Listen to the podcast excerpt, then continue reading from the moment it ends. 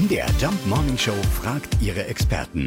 Fakt oder Fake? Tja, also es geht um den sogenannten Hirnfreeze, quasi ein Kälteschock im Gehirn, wenn wir extrem Kaltes zu uns nehmen. Ist das tatsächlich ein medizinisches Phänomen? Wir fragen Lebensmittelchemikerin Dr. Lind Hanrieder. Das ist wirklich kein Fake. Ich habe selber schon oft schmerzvolle Erfahrungen mit diesem Phänomen gemacht.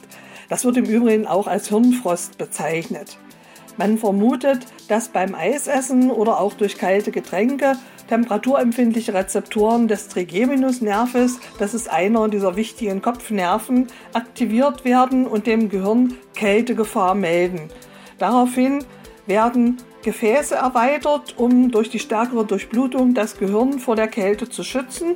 Und diese äh, Gefäßerweiterung führt dazu, dass Druck auf die Nervenzellen ausgeübt wird. Und das ist vermutlich für den Schmerz verantwortlich.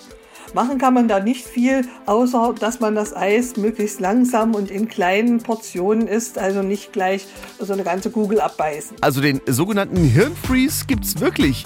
Sehr unangenehm, aber unschädlich. Also her mit. Erdbeeren, Schoko.